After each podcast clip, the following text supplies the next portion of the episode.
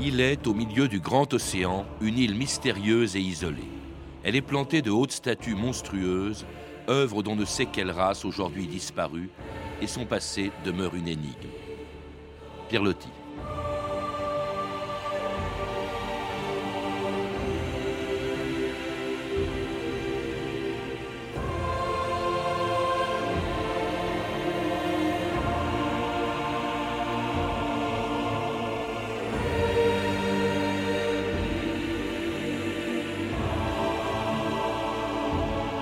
2000 ans d'histoire.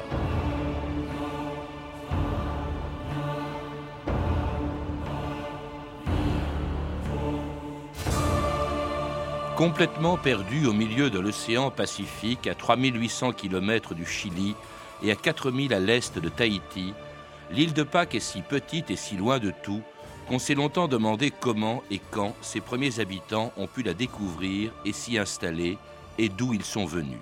C'est un des nombreux mystères de cette île, comme celui de ces statues colossales, uniques au monde, qui ont impressionné tous les voyageurs occidentaux.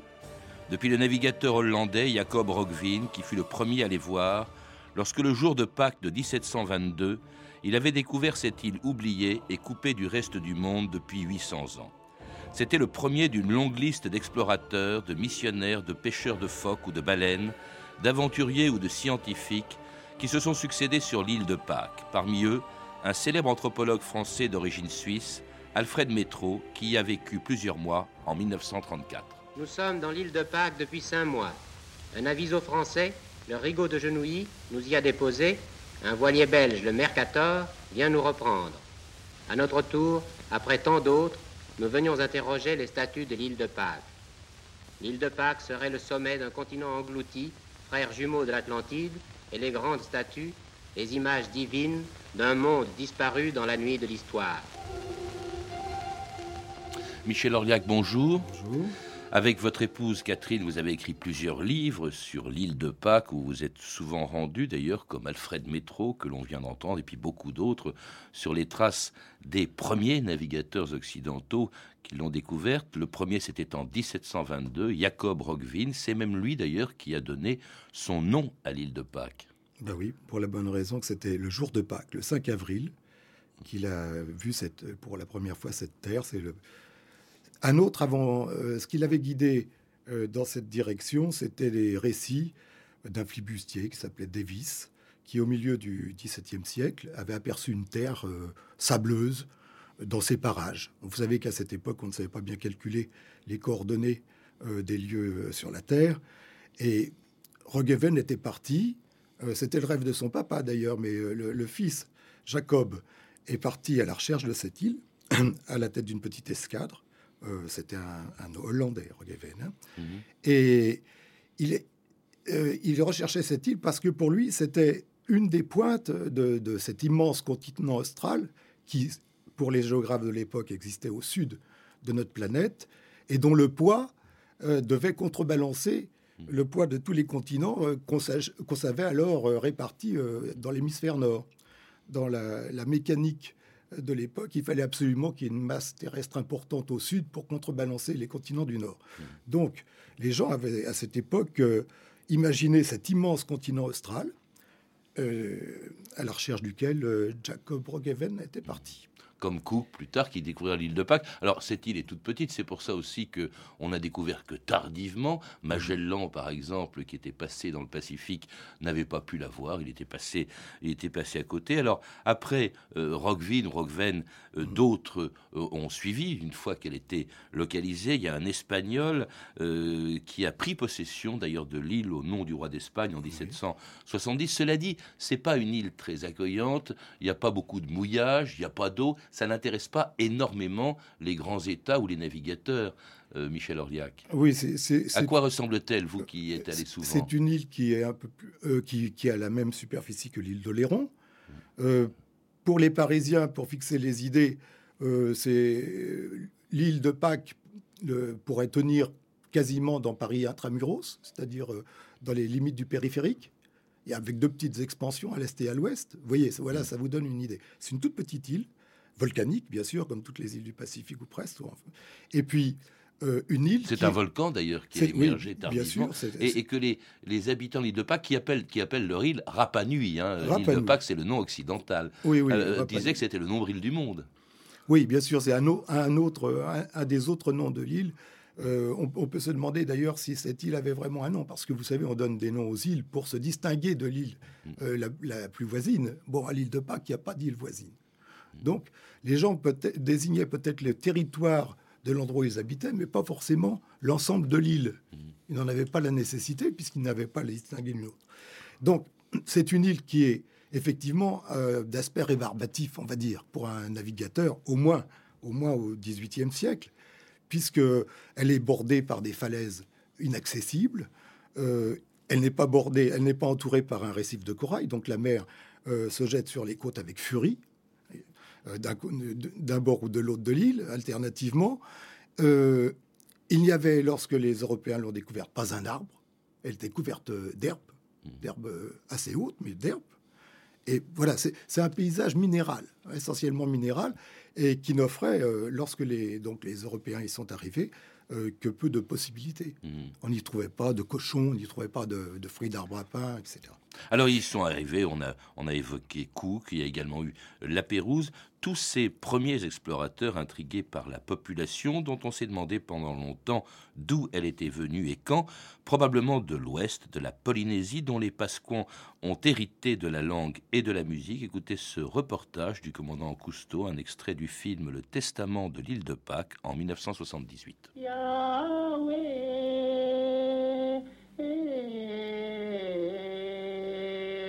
Ces chants les plus anciens sont demeurés plus purs qu'en Polynésie, du fait du long isolement de l'île à l'abri de toute influence étrangère.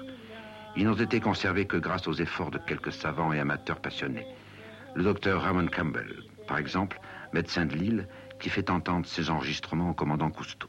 Le docteur Campbell a été très surpris lorsqu'il a enregistré ce chant ici pour la première fois. Il n'avait jamais rien entendu de semblable dans aucune des îles du Pacifique. L'analyse scientifique de cette musique, dit-il, montre qu'elle est fortement influencée par la musique des Indes, tandis que les paroles sont inspirées par de vieux poèmes chinois.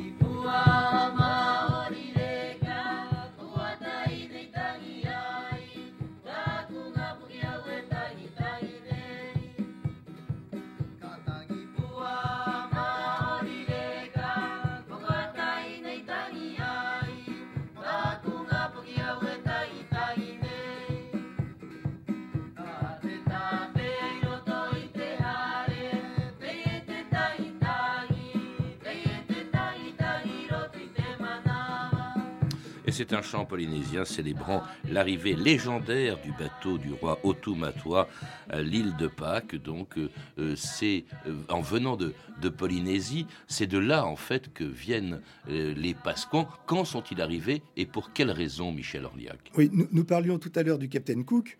le capitaine Cook avait emmené avec lui un, natif de Bora Bora, c'est-à-dire de, la Polynésie, de la région de Tahiti. Et qui a pu converser très facilement avec les Rapanouis, puisque c'est le nom que se donnent les Pasquans.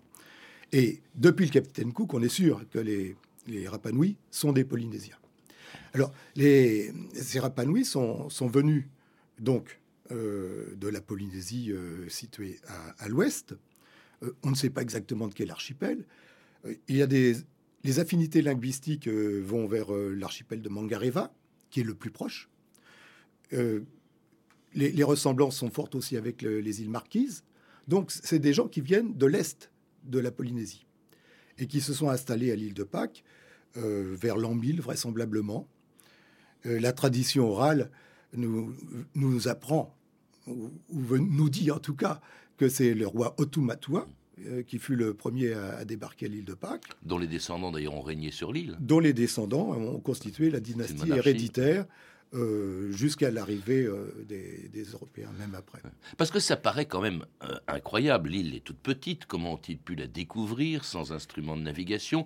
D'autre part, les courants et les vents viennent plutôt du continent américain, c'est-à-dire viennent plutôt de l'Est, alors qu'ils sont allés d'ouest en Est. Ils avaient donc un vent contraire. À tel point d'ailleurs qu'il y a un célèbre navigateur norvégien, je crois Torendal, qui a essayé de reconstituer le voyage fait les Sud-Américains pour aller vers la Polynésie. Or, c'est le contraire qui s'est produit, Michel Orliac. Ils venaient, c'est les habitants de l'île de Pâques venaient de Polynésie, c'est-à-dire ils venaient de l'Ouest. Oui, ça, le, ces, théories euh, qui, qui, niaient les, compétences nautiques des Polynésiens datent d'une époque où on avait du mal à admettre euh, que des populations qui nous paraissaient pas très euh, avancées sur le plan culturel aient pu accomplir de tels exploits. Et donc, il fallait obligatoirement que ce soit des gens issus de grandes civilisations, entre guillemets, euh, qui accomplissent euh, ces performances. Or, on a rétabli depuis bien longtemps maintenant les Polynésiens dans leur droit euh, de navigateurs, de grands navigateurs. Ce sont probablement les plus grands navigateurs que la Terre ait portés. Et justement, comme vous le disiez, ils ont, grâce à leur science nautique, grâce à des bâtiments extraordinaires qui, qui, sont un peu des, dévalorisées si on les appelle des pirogues. N'oubliez pas que les pirogues euh, des Polynésiens sont aussi grandes, enfin certains des bâtiments des Polynésiens sont aussi grands que le bateau du Captain Cook. On, en voit dans, dans, le livre que vous avez publié aux, éditions Découverte Gallimard, effectivement, c'est des très grands vaisseaux. Des bateaux qui peuvent mesurer 30 mètres de long à deux coques, qui jouent sur la vitesse, etc. Donc, euh, à l'aide de ces, de ces bâtiments, et grâce à une connaissance des astres et de l'océan parfaite, les Polynésiens se sont donc avancés dans l'océan Pacifique, euh, d'ouest en est, jusqu'en Amérique. Ils sont même allés jusqu'en Amérique, ça on en a des preuves absolues, dans la mesure où ils ont rapporté avant l'an 1000 d'Amérique la patate douce, qui ne pousse pas euh, ailleurs en Polynésie, et ils ont importé en Amérique la poule, une poule que les, Amérindiens ne connaissaient pas. Mmh. Vous voyez, il y a eu un échange de bons procédés. Euh, donc, et ces compétences nautiques ont permis donc à ces Polynésiens euh, de peupler l'île de Pâques, qui est un tout petit caillou perdu au milieu du Pacifique, et de s'y installer et de reproduire la société qu'ils avaient établie partout. Et, une société figée parce que après leur installation autour de l'an 1000, dites-vous, Michel Orliac, il a fallu encore 700 ans pour que les Occidentaux découvrent cette île de Pâques avec une culture très spécifique, une religion, euh, et ces statues gigantesques, les Moai, dont on s'est longtemps demandé aussi ce qu'elles représentaient euh, et comment elles avaient pu être sculptées et transportées à travers l'île. Nous allons bâtir des Moai de plus en plus grands, afin d'attirer les faveurs des dieux. Je veux qu'ils soient prêts dans six lunes. Mais grand prêtre, c'est impossible. Le dernier Moai nous a déjà pris six lunes et il était moitié moins grand. Interrompez les autres Moai pour vous consacrer à celui-là. Oui, mais même comme ça. Tu dois chercher un maître sculpteur pour te remplacer. La Riki veut qu'il soit terminé pour la course de l'homme oiseau au printemps. Matouiten, je me fais du souci. Les familles ont trop de bouches à nourrir. Toute la terre se transforme en poussière. Ce sont les Moai, Matoitani. Ils ont tout dévoré. En arrière On est prêt à rouler Les cordes sont prêtes Dégagez-la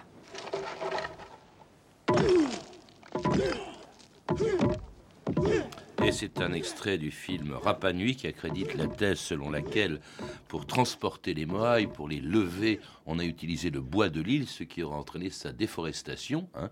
Euh, c'est en tout cas euh, la thèse de, de, ce film. Et c'est vrai que ces moailles ont intrigué les Occidentaux, d'autant plus qu'au moment où ils arrivent, la construction des moailles est arrêtée, euh, Michel Orliac. Oui, et, même les, les non seulement leur au moins leur transport est arrêté. oui, ces moines sont des grandes statues de pierre, oui, il faut, il faut rappeler ça, euh, dont la hauteur moyenne est de 4 mètres, ce qui est quand même euh, assez considérable, pour un poids d'une quinzaine, entre 15 et 18 tonnes. Les plus grandes, parce que les plus grandes, 10 mètres. Hein. Les, moyennes, les, plus grandes peuvent mesurer plus de 9 mètres. Hmm. Vous voyez? Mais il y en a très peu des grandes comme ça. Hein. Mais déjà, vous savez, euh, transporter ça, c'est un bel exploit. Surtout que ce sont des pierres très fragiles. La difficulté, c'est pas tellement le poids, parce que les, Polynésiens, depuis euh, leur origine, je dirais presque, ont l'habitude de transporter des très lourdes charges, dans la mesure où ils tirent leurs bateaux qui pèsent des dizaines de tonnes, qui peuvent peser des dizaines de tonnes, les plus grands d'entre eux, ils les tirent sur la berge. Et ça, ils le font à chaque fois qu'ils accomplissent un voyage. Donc, ils ont l'habitude de, transporter, de transporter très lourdes charges. Ce qu'il y a, c'est que ces statues sont très fragiles. Ces statues qui représentent... Du tuf, hein, c'est-à-dire en fait de la pierre volcanique. Ce, sont c'est une, matière très hétérogène. C'est constitué de, petits graviers collés les uns aux autres et qui sont stratifiés en plus, c'est-à-dire qui présentent des plans de fractures multiples. vous voyez, bon, ces statues euh, sont toutes, ou presque à, à 97%, tiré d'un sanctuaire hein, euh, qu'on a exploité en carrière, non pas parce que c'était facile, c'est au contraire très difficile, parce que, comme je vous le disais, la matière est hétérogène, elle est fragile.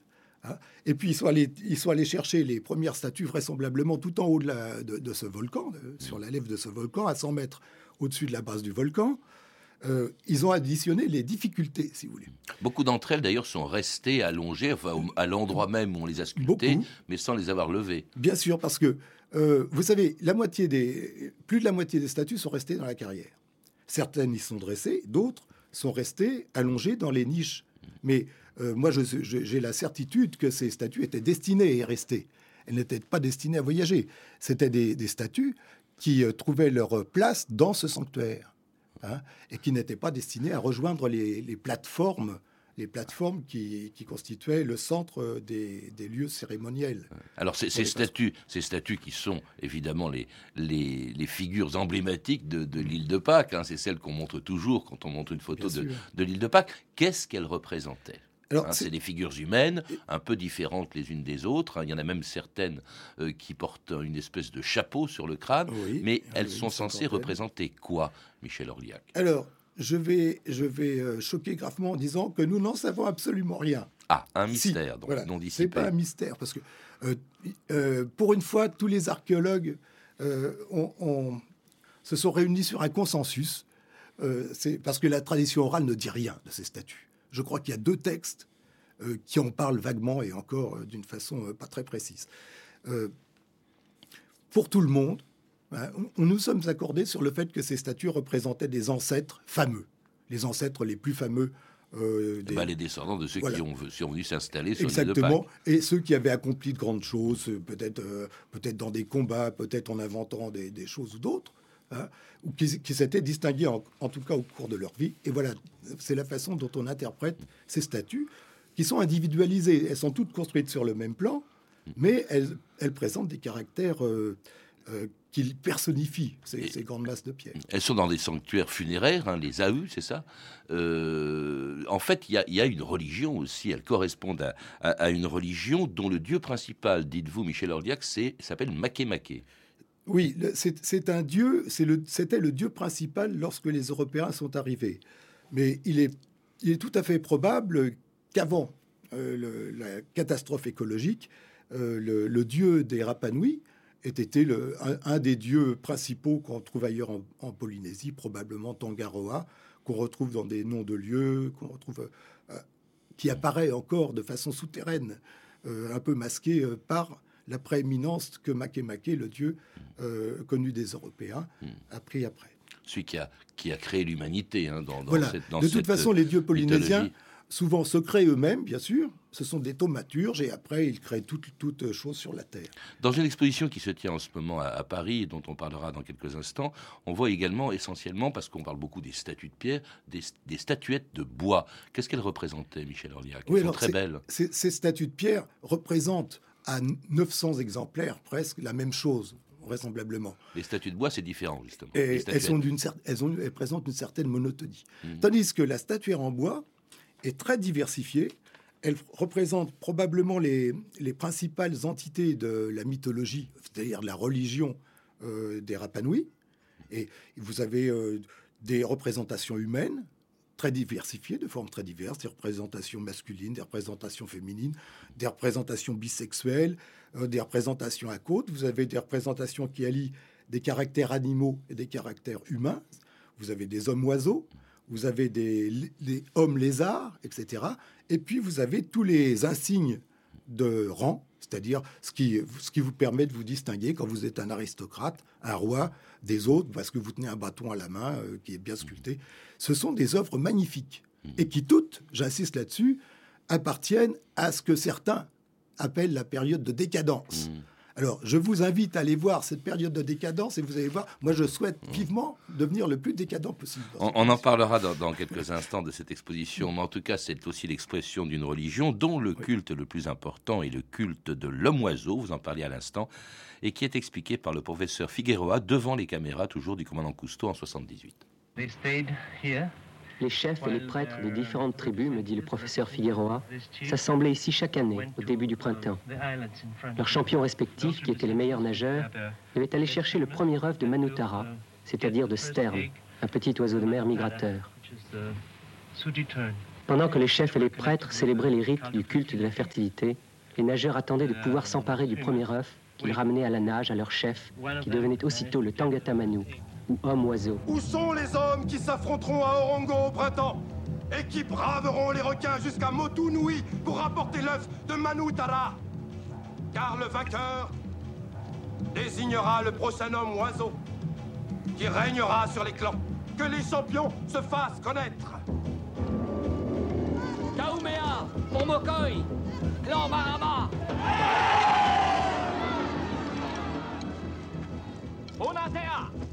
我阿达安噶，可好无安啊？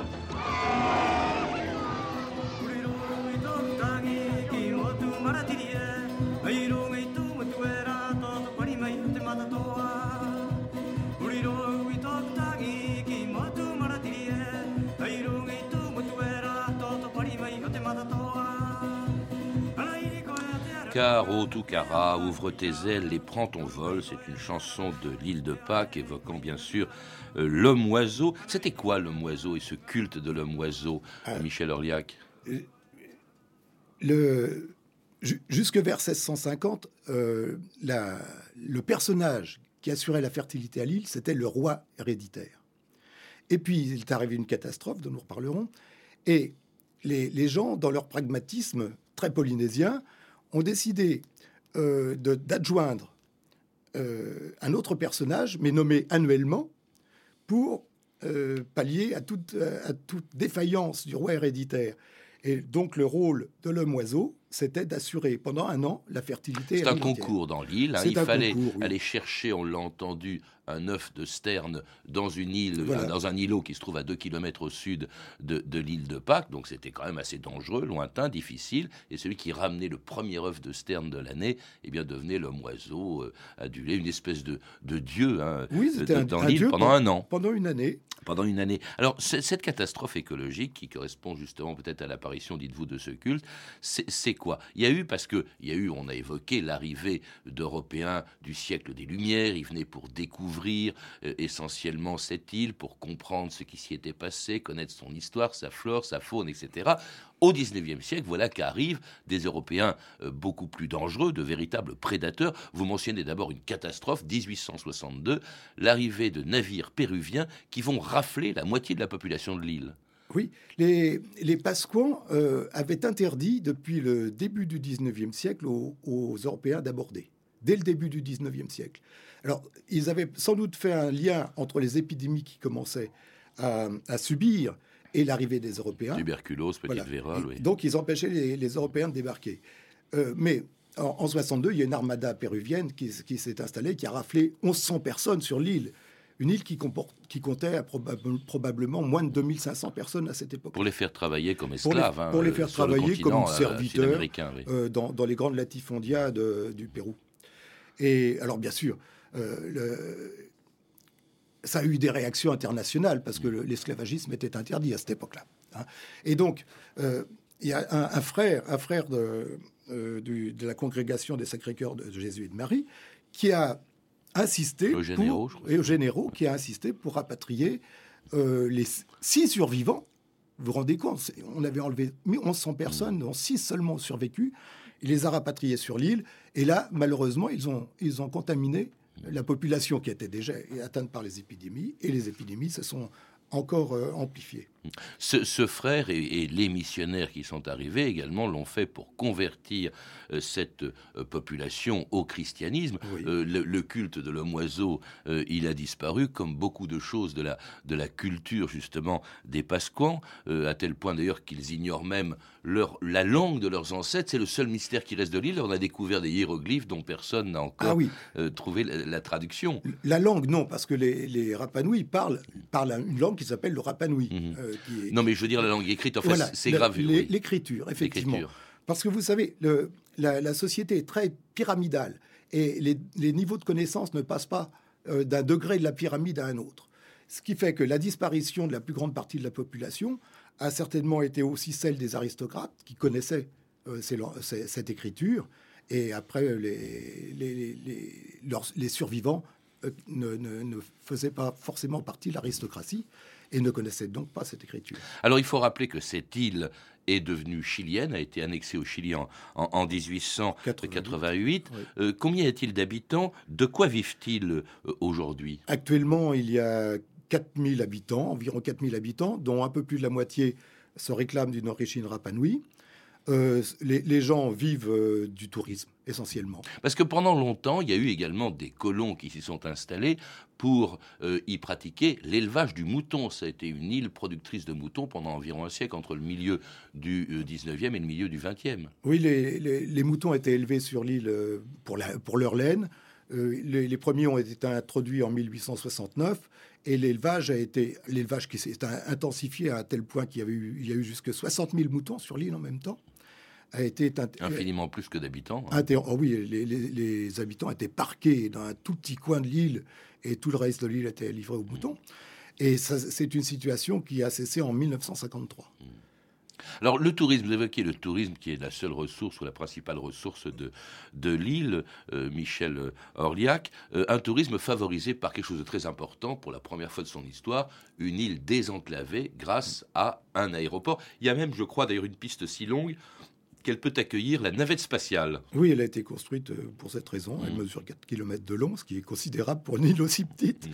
Et bon, ben, il y, a, y, a, plusieurs rotations par semaine maintenant de, de vol. Euh, et il y, a, il y a un peu plus, il y a environ 50 000 au dernier, je crois, aux, dernières nouvelles, il y avait 50 000 touristes chaque année, ce qui n'est pas énorme. Hein. Mm parce qu'il y a beaucoup de sites à visiter et la pression touristique reste relativement faible encore. Merci Michel Orliac. Pour en savoir plus, je recommande la lecture de vos livres, coécrits avec votre épouse Catherine Orliac. L'île de Pâques, des dieux regardent les étoiles, réédité chez Gallimard dans la collection Découverte, et Trésor de l'île de Pâques, un beau livre publié aux éditions D et Louise Léris. Avoir également l'exposition dont vous êtes tous les deux, votre épouse et vous, les commissaires, Rapanui, l'île de Pâques, à l'espace de la Fondation EDF jusqu'au 1er mars 2009. C'est 6 rue Récamier à Paris, dans le 7e arrondissement. Une exposition gratuite et qui est accompagnée d'un catalogue édité par Louise Léris et d'un livre de photographie Regard sur l'île de Pâques de Micheline Pelletier. Vous avez pu entendre des extraits du documentaire Le Testament de l'île de Pâques du commandant Cousteau, édité en DVD par Universal Collection, ainsi que du film Rapa Nui de Kevin Reynolds, disponible en DVD chez Pathé. Vous pouvez retrouver toutes ces références par téléphone au 32 30, 34 centimes la minute ou sur le site franceinter.com.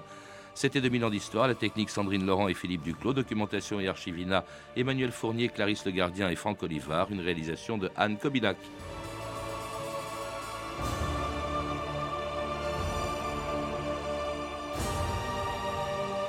Demain, dans 2000 ans d'histoire, il y a 70 ans, le tristement célèbre accord de Munich.